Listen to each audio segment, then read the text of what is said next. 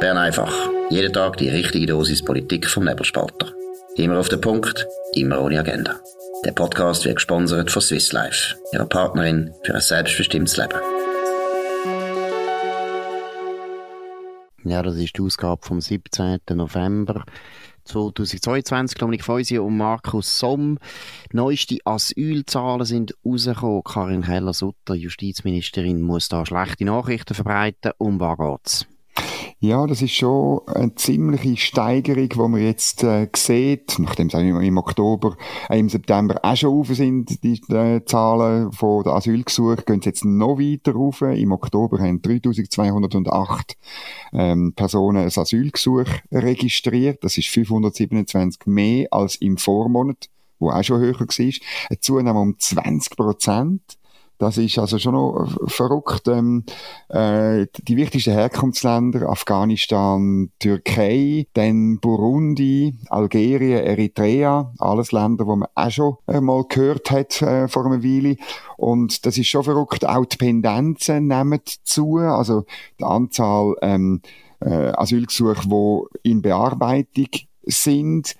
Ähm, äh, oder wo erstinstanzlich hängig sind, ist auch deutlich aufgegangen. Das ist noch, noch verrückt und zwar, weil das Staatssekretariat für Migration bereits äh, die Abarbeitung, also äh, die Leute, die da am, am Arbeiten sind, eigentlich auch schon aufgetan hat. Also man kommt nicht einmal nachher obwohl man sich sehr anstrengt, mit, mit den Anstrengungen da wirklich ähm, können die, die Gesuche zu bearbeiten.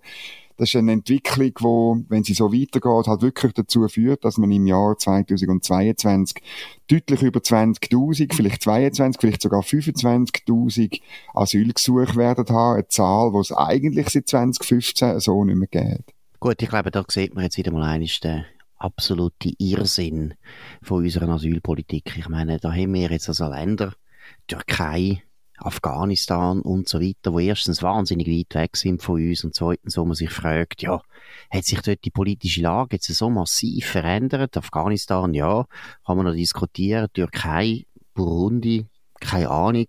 Eritrea sowieso nicht. Also, es zeigt doch einfach, dass wir mal endlich ehrlich müssen werden und sagen, die Asylpolitik hat doch nichts mit Asylpolitik zu tun. Ursprünglich ist Asylpolitik 19. Jahrhundert Schweiz grosses Zentrum von der Asyl, vom Asyl, ganz wichtig sind politisches Asyl, das sind Leute, die politisch verfolgt worden sind in ihren Nach unseren Nachbarländern, Italien, Deutschland, zum Teil äh, Frankreich, zum Teil Österreich, die sind zu uns gekommen und wir haben sie geschützt, wie sie politisch verfolgt sind. Und bis in den 50er Jahren ist es ja so gewesen, dass eigentlich Asyl man eigentlich nur hätte können haben, wenn man mehr oder weniger aus der Umgebung gekommen ist. Also zum Beispiel früher hat es eben geheißen, aus Europa das macht doch keinen Sinn, dass wir einfach im Prinzip, weil wir nicht ehrlich genug sind und sagen, es gibt äh, einen Einwanderungsdruck aus sehr armen Ländern und wir müssen vielleicht dort einfach eine Immigrationspolitik machen, wo wir zum Teil auch Leute können aus Afrika aufnehmen können, wir das ganze Spiele spielen von einer angeblichen politischen Verfolgung und haben einen riesen Aufwand, es kostet viel, alle sind unzufrieden, alle merken, das ist verlogen. Wir haben gleichzeitig einen Krieg in der Ukraine, wir haben 70'000 Leute aus der Ukraine aufgenommen, was ja zeigt, die Solidarität in der Schweiz ist groß, wenn es um echte Flüchtlinge geht. Also ich weiß nicht, ich finde, da wäre einfach Zeit, dass man sagt, hey, so wie wir die Asylpolitik machen, das müssen wir abschaffen, das ist ein, das ist ein Blödsinn. Ja, man sieht es auch so ein bisschen, wenn man noch genauere Zahlen hineinschaut, oder? Man redet von sogenannten Primärgesuchen. Also das sind Asylgesuche, wo die Schweiz das erste Land ist, wo eine Person das Asylgesuch stellt. Die sind ähm, auf 2839 angestiegen. Das heißt, nur rund ähm, äh, äh, 300 und ein paar, und ein paar Gesuche sind gestellt worden von Leuten, die in einem anderen Land schon mal ein Gesuch gestellt haben und dann via Dublin-Verfahren ziemlich sicher relativ einfach können erledigt werden, oder? Also das führt halt wirklich dazu, ja, dass Pendenzen wirklich bei uns ansteigen oder vielleicht noch eine weitere, letzte Zahl. Ähm, das Staatssekretär für Migration hat 1675 Asylgesuche äh, erledigt im Oktober. Aber eben, man hat, man hat 3200 neue bekommen, also äh, etwa doppelt so viel bekommen wie erledigt. Das, ähm, wenn das nicht eine wirkliche Änderung gibt, beim Zustrom kommt das nicht gut raus. Man muss es gut haben, Karin Keller-Sutter hat ähm, insbesondere auf der sogenannten ähm, Balkanroute äh, in dem Monat mit Serbien auch entsprechende, äh, äh entsprechenden Druck ausgeübt. Die Serben haben einfach Leute ähm, eigentlich reinlassen auf Serbien und dann nicht mehr geschaut, wohin die gehen und die sind dann so in Schengen-Raum gekommen, ein bisschen verkürzt jetzt dargestellt. Das äh, hat sie können unterbinden. Sie macht schon sehr viel, oder? In dem Rahmen, wo sie kann machen. Aber die grundsätzliche Frage, wie du sie aufwirfst, oder? Die müssen wir stellen, die müssen wir auch thematisieren und da fehlt es, ähm, meiner Ansicht nach beim Bundesrat, es fehlt aber auch in ganz Europa eine Debatte darüber, wie man mit äh, dem, dem Wirtschaftsmigrationsdruck sagen wir, wie es ist, umgehen. Gut, ich finde eben, es ist, es ist äh, meiner Meinung nach gar keine Frage mehr von der Debatte, weil ich glaube, die meisten Leute, die ehrlich sind, außer die Leute, die auf der Asylindustrie leben, und das sind ein grosser Teil von der Linken in ganz Europa, aber die meisten Leute wissen eigentlich, irgendwo stimmt da etwas nicht, oder? Ich glaube, es ist, es ist eigentlich allen klar, dass wir nicht können. Wir sind jetzt 8 Milliarden Menschen auf dieser Welt. Der Westen ist 1,5 Milliarden, wenn es hochkommt. Wir sind sehr viel reicher, wir sind attraktiv für alle Leute, die aus ärmeren Ländern kommen. Das finde ich absolut verständlich. Ich finde, solche Leute können auch durchaus zu uns kommen und arbeiten, aber das müssen wir steuern. Und wir müssen nicht unsere Bevölkerung einfach systematisch anlügen und behaupten, das hat irgendetwas mit politischer Flucht zu tun, das sei irgendwo ähnlich wie irgendwie die Juden im Zweiten Weltkrieg. Wir müssten sogar noch ein schlechtes Gewissen haben, wie es in Burundi nicht gut läuft oder weil in der Türkei ein, ein Dreckregime an der Macht ist. Das ist alles falsch und es ist verlogen und die Leute wissen es eigentlich. Ich finde, es wäre schon an der Zeit, dass mal ein paar Politiker sagen, hey, komm, jetzt sind wir mal ehrlich. Und, wir wissen es nämlich schon lange. Die Asylpolitik hat mit Asylpolitik gar nichts zu tun. Es ist eine Immigrationspolitik, wo man nicht den Mut hat, zu sagen, wir tun es jetzt wirklich mal steuern. Und wir sagen, genau, die können kommen, die können nicht kommen, gibt die Kriterien. Das könnte man ja machen, aber sonst, man tut es einfach wieder, und ich meine, das ist jetzt wirklich seit etwa 20 Jahren der Fall. Man tut es einfach auf die lange Bank äh, schieben und hat immer das Gefühl, man könnte die Leute, die Bevölkerung, die Wähler, die ganze Zeit haben das Licht führen und sagen, ja, eben moralisch und äh, müssen das international koordinieren und so weiter.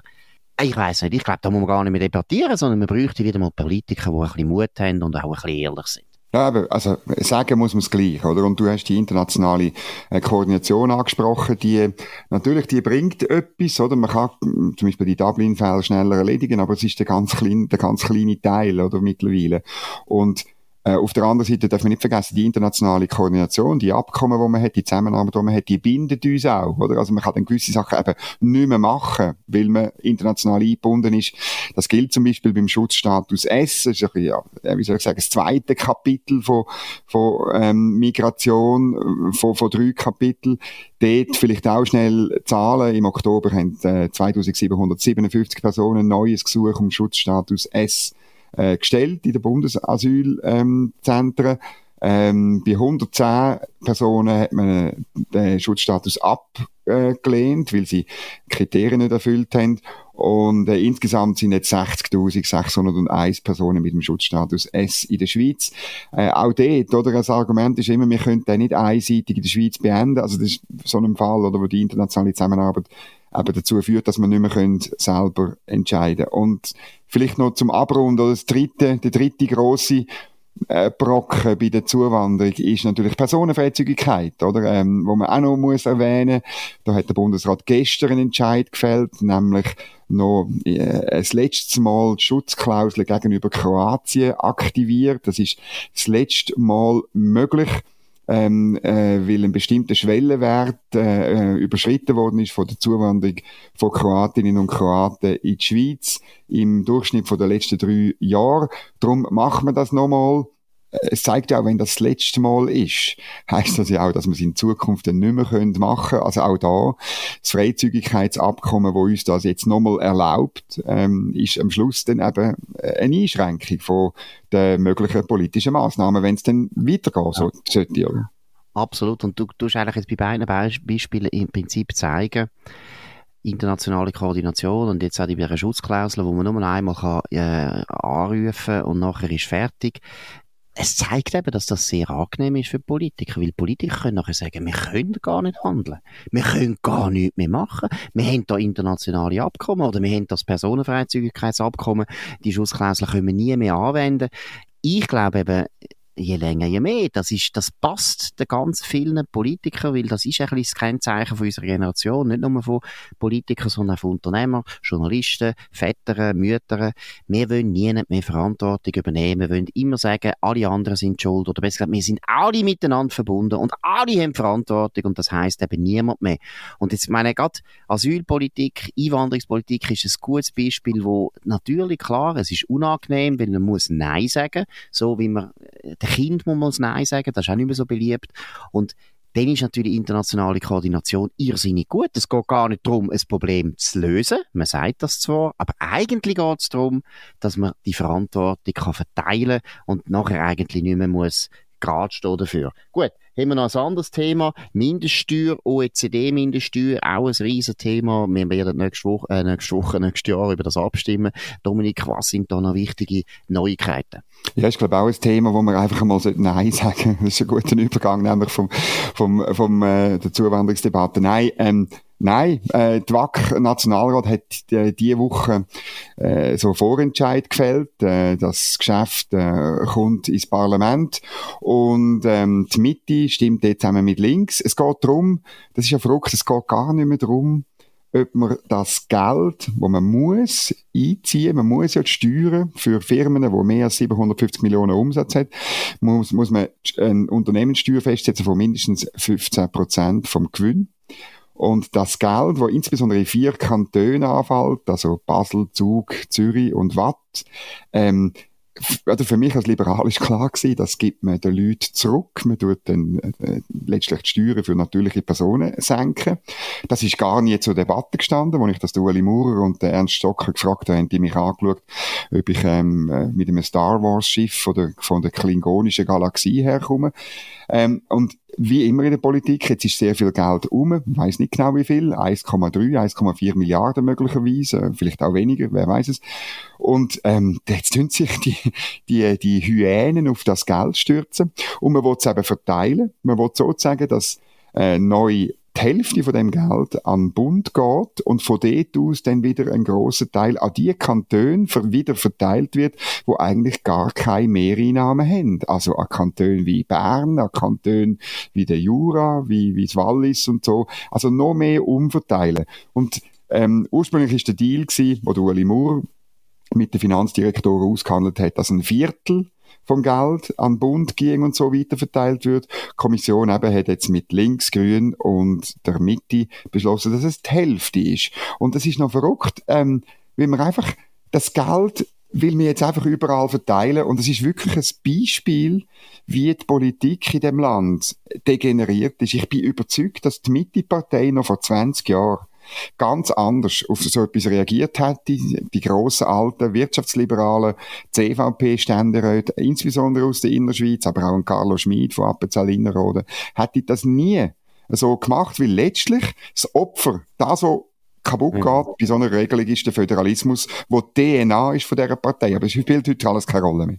Genau. Und da müssen wir jetzt mal einfach mal sagen, Gerhard Pfister, völlig versagt, der kommt aus Zug. Ich meine, Kopfendeckel, ist Zug ist da hoch betroffen und er ist Nationalrat von dem Kanton. Ich finde, Zuger und Zugerinnen können euch das merken. Das geht nicht. Das geht einfach nicht. Und ich finde es unglaublich, dass ein Zuger Nationalrat so etwas zulässt und er ist noch Präsident von dieser Partei. Hören mal auf, ich finde die Mitte, bitte wieder mal einig bürgerlich, einmal in 100 Jahren wieder mal bürgerlich, wäre angenehm, wäre eine erfreuliche Entwicklung. Nein, es ist ein großer Ärger und es ist auch ein großer Ärger, weil man natürlich merkt, oder, die Politiker, die tun zwar zuerst schon ein bisschen maulen und sagen, ja, die OECD, das ist eine Sauerei, dass sie uns da auch in Zug und so, dass sie uns da etwas aufdrängen. Und ich meine, hey, ist ja ein absoluter Dammbruch, der da läuft. Da tut eine internationale Organisation ohne grosse demokratische Legitimation tut uns vorschreiben, wie wir unsere Steuern sollen ausgestalten sollen. Wir, ein Land, wo Gott Deckel schon seit hunderten von Jahren das selber macht.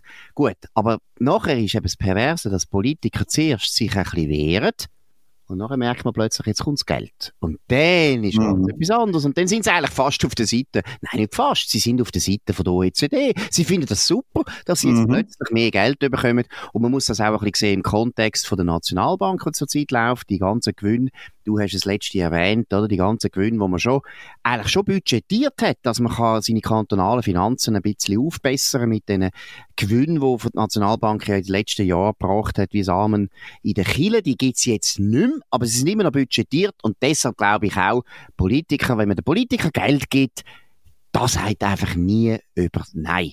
Gut, jetzt wer auch nicht Nein kann sagen, muss man auch wieder mal deutlich sagen, ist der Donald Trump. Wir haben es gestern noch nicht äh, besprochen. Der Donald Trump hat wie alle Leute eigentlich gewusst haben, aber gewisse Leute haben auch gedacht, ja, Gott vielleicht hat er gleich noch Einsicht, aber er hat jetzt angekündigt, dass er wieder will Präsident werden von den Vereinigten Staaten. Dominik, was sind da die wichtigen Eckpunkte? Ja, ähm, es ist, glaube äh, muss gemäß Wall Street Journal noch nie so früh hat jemand ähm, äh, bekannt gegeben, dass man, dass er antritt. Also das hat bei ihm natürlich ist ein Zeichen von der Schwäche, würde ich sagen, weil er damit auch äh, allen möglichen äh, Konkurrenten im republikanischen Lager sagt, schaut, ihr müsst mit mir aufnehmen. Er ähm, kann da damit auch ähm, dafür sorgen, äh, dass seine Bewegung, und er hat in einer Ansprache, wo ich unten dran verlinke, betont, it's a movement that runs for president, ähm, dass seine Bewegung sozusagen wie wieder organisiert wird. Das ist jetzt klar, er tritt an. Und das ist schon, schon sehr speziell. Und die interessante Frage ist, wie die Republikaner auf das ähm, reagieren werden, äh, insbesondere weil es Vorwürfe gibt, er hätte seine, seine Kandidaten bei den Midterms äh, sind fast alle bis auf den J.D. Vance äh, ähm, abgeschifft und ähm, darum, darum soll er auch gar nicht mehr kommen. Äh, die Republikaner ist wirklich die grosse Herausforderung. Mit Trump oder ohne Trump, wie gewinnen die möglicherweise 24 oder verlieren sie einfach? Gut, das Problem ist eben, dass sie es gar nicht in der Hand haben, oder? Dass er, das ist klar, und das übrigens auch, was die Kandidaten betrifft, äh, er hat dort viele Kandidaten eben in den entscheidenden Races. Also der ist ja ein Schlaumeier, er bringt jetzt immer sehr hohe Zahlen, vor allem genau. die Leute, die er endorsed hat. Und äh, wenn man die Bilanz anschaut, ist die nicht so schlecht. Aber er hat natürlich sehr viele Leute endorsed, wo Kopfendeckel gar keine Frage war, ob die gewählt werden. Mhm. Das sind alles in tiefroten Counties und so weiter sind die gewählt worden. Die wären gar nie irgendwie angewiesen gewesen auf sein Endorsement. Das ist mal das Erste. Aber in allen wichtigen Rennen, wo es eben wirklich um die Wurst gegangen ist und wo es darum gegangen ist, ob jetzt der Senat demokratisch bleibt oder vielleicht republikanisch wird, hat er eine große Rolle gespielt, hat Kandidaten in den Primaries unterstützt, die jetzt total durchgefallen sind, weil sie einfach nicht gut gewesen sind, aus welchen Gründen auch immer.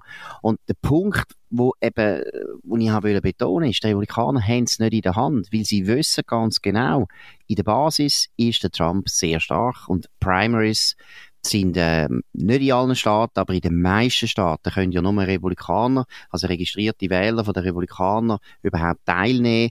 Und da hat er große, große Chance, dass er eben in den Primaries durchkommt und dann eben nominiert wird. Und das Problem ist, dass alle ein bisschen wissen und ahnen, in der General Election hat er nicht so gute Karten. Da muss noch so viel passieren, dass das würde ändern. Hillary Clinton ist ein riesen, riesen Geschenk für den Donald mhm. Trump, weil das sie die unfähigste ja, muss man sagen, ganz eine unfähige Kandidatin ist sehr unbeliebt. Ob das wieder ist in zwei Jahren, ist sehr, sehr offen. Ja, also, es ist also schwer zu sagen, es ist ein Dilemma. Und wäre ich jetzt dem, äh, der Republikaner in Amerika, ich wüsste jetzt das auch nicht genau, was ich würde machen. Also es ist natürlich schon so, das Establishment in der Republikanischen Partei äh, überlegt sich, gemäß Wall Street Journal, äh, letztlich die Kandidatur zu verhindern. Aber man ist sich auch bewusst, sogar wenn man das würde schaffen, der Preis ist natürlich, dass man viele von seiner Anhängerschaft verliert. Vielleicht nicht unbedingt an Demokraten, aber zu denen, wo die Heime bleiben. Also das Problem ist wirklich, man kann ähm, vermutlich mit Donald Trump nicht gewinnen. Man kann aber ohne ihn eben auch nicht gewinnen. Und das ist das große Dilemma für, für die Republikaner und der große Vorteil für Demokraten. Genau, vor allem, weil ja auch noch Gefahr besteht, das hat man schon mal einig erlebt, äh, also ganz ein berühmter Fall war Teddy Roosevelt, der noch einmal angetreten ist, dass, dass eben der Donald Trump dann als wilder Kandidat käme, mhm. als dritter Kandidat, und dann würden die Demokraten sowieso gewinnen, weil sich die republikanischen Stimmen würden aufteilen. Aber was vielleicht noch ein Faktor ist, wo jetzt sich zu wenig diskutiert wird, was eben auch klar ist, wenn der Trump jetzt kommt, haben viele Demokraten das Gefühl, dass es jetzt für die Republikaner schwer wird, Präsidentschaft zu gewinnen. Das heißt, dass sehr viele Demokraten, die ehrgeizig sind und sie sehen den Joe Biden, sie sehen, der Joe Biden ist müde, der Joe Biden ist vielleicht auch nicht mehr ganz gesund, die werden jetzt antreten. Es kann eben durchaus sein, dass bei den Demokraten etwas sehr Ähnliches passiert, dass die nachher auch das Problem haben, dass sie äh, sehr viele Herausforderungen haben vom Joe Biden, dass sie eben auch nicht geschlossen antreten. Also von dem her ist alles noch sehr offen, sehr schwer zum interpretieren. Vielleicht noch ein Ausblick jetzt auf morgen. Morgen ist auch äh, für Schweizer Verhältnisse ein entscheidender Tag. Die SVP wird ihr Ticket äh, beschließen Zweier-Ticket ist sehr wahrscheinlich. Schon der Fraktionsvorstand hat das äh, verlangt. Man wird als Fraktion jetzt über das äh, nachdenken. Dann wird man aber auch Namen nennen von den Kandidaten. Und gleichzeitig wird auch die SP entscheiden, ob sie das Zweier-Ticket will oder das Dreier-Ticket, ob es Frauen oder Männer gibt. Dominik, was ist da so ein bisschen, einfach jetzt erstens, wir tun jetzt einfach ein bisschen Kaffeesatz lesen, was würdest du erwarten? Ja, also normal wäre bei der SVP ein, äh, ein Zweierticket aus Hans-Uli Vogt und Albert Rösti. Das ist das, was alle erwarten. Es ist nicht hundertprozentig sicher. Es gibt Leute, die sagen, ähm, Dreierticket und dann der Salzmann dazu. Das würde äh, vor allem, äh, glaube ich, Hans-Uli Vogt helfen, weil vom Profil her ist, das, ist er dann doch ein bisschen ähnlich, nicht nur vom Kanton her wie der Albert Rösti. Aber ich erwarte ehrlich gesagt, dass man den Vorschlag vom Fraktionsvorstand dem wird folgen und dann glaube ich läuft es aus das raus. Heinz Dendler ist im Hintergrund sicher auch ein valabler Kandidat. Er wird seine Leute haben, die für ihn sind, aber letztlich fehlt es dem Zentralschweizer einfach an der Hausmacht, oder? Du musst dann mehrere Wahlgänge überstehen und ich gehe davon aus, ähm, sobald man dann der letzte oder ähm, wenn, wenn man die letzte Person streicht, dann ist das vermutlich Frau Blöchliger aus, aus, der, aus dem Kanton Nidwalden. Ähm, und äh, ja, dann reicht es dann äh, bald einmal, bald einmal der Heinz Dändler. Also äh, darum läuft es dann auf die drei ähm, eidgenössischen Parlamentarier aus und dort glaube ich klar, wenn es ein Zweier-Ticket ist, dann haben äh, der, der Werner Salzmann, obwohl er auch ein valabler Bundesrat wäre, hat die, die schlechtesten Karten. Einfach auch, weil er Hans-Uli Vogt hat, die Zürcher Fraktion, ja. wo Absolut. doch immer noch gross ist hinter sich. Absolut. Und eben, natürlich ist ja nicht nur Zürich, sondern sind dann auch noch viele Ostschweizer Kantone, mhm. Aargau und so weiter, wo näher steht, der Zürcher. Äh, bei der CSP ist es noch nicht, geht es noch nicht um Kandidaten, es geht noch nicht um die Namen, aber es geht natürlich um die entscheidende Frage, ob man Männer zulässt. Da geht es um den Daniel Josic. Mein Tipp, ich weiss nicht, ob du den teilst, mein Tipp ist, äh, die SP wird sagen, wir wollen ein Zweierticket und wir wollen nur Frauen und der Daniel Josic kann uns den Buckel abrutschen. So wie die Reaktion war von den Medien, so wie man gemerkt hat, dass niemand den Daniel Josic Josic unterstützt, ist das eigentlich ein No-Brainer. Wie siehst du das? Das sehe ich genauso. Und das, äh, ja, äh, man muss, Josic geht mit wehenden Fahnen unter. Er hat es probiert. Er hat wirklich eine Demütigung angestrebt von, von der SP-Spitze. Aber ähm, das wird er nicht schaffen. Und dann ist die Frage, wie er reagiert. Gut, das werden wir morgen alles weiter besprechen. Wir machen morgen, das ist jetzt wichtig, da müsst ihr euch merken, wir machen ein bisschen Sports äh, Bern einfach Spezial, mhm. weil äh, die Entscheid kommen relativ spät rein. Wir wissen es relativ spät, deshalb warten wir, bis wir es genau, bis wir es wissen, was die SVP und die SP entschieden haben und dann äh, euch äh, erzählen, was passiert ist und wie man das mehr oder weniger soll einschätzen soll. Äh, Dominik, ich glaube, ja, etwa am 6. werden wir können auf Sendung gehen. Wie siehst du das? Ja, 6. wahrscheinlich aufnehmen. Ähm, es wird dann wahrscheinlich 7. So würde ich jetzt mal sagen. Aber dünnt einfach äh, uns abonnieren auf nebelspalter.ch oder auf allen Podcast-Portalen. Wenn ihr uns abonniert, dann können wir dann nämlich jeden Tag eine Nachricht über, wenn eine neue Sendung online ist. Genau, und dann sind rechtzeitig bereit für die wichtigste, beste Sendung von der Schweiz, der schnellst wachsende bürgerliche Podcast von dem Land. Könnt uns abonnieren auf nebelspalter.ch, Spotify oder Apple Podcast, könnt uns weiterempfehlen, redet von uns, könnt uns hoch bewerten. Das freut uns. Wir hören uns wieder morgen, wie gesagt, zu einer späteren Stunde mit einem Bern einfach Spezial, wo es darum geht, um die Nominationen für die Bundesratswahl, wo natürlich wichtige Vorentscheide sind, wo man ein bisschen ablesen kann, in welche Richtung das geht. Wir können das alles beurteilen. Und jetzt wünschen wir einen schönen Abend. Das war Bern einfach, immer auf den Punkt, immer ohne Agenda. Gesponsert von Swiss Life, ihrer Partnerin für ein selbstbestimmtes Leben.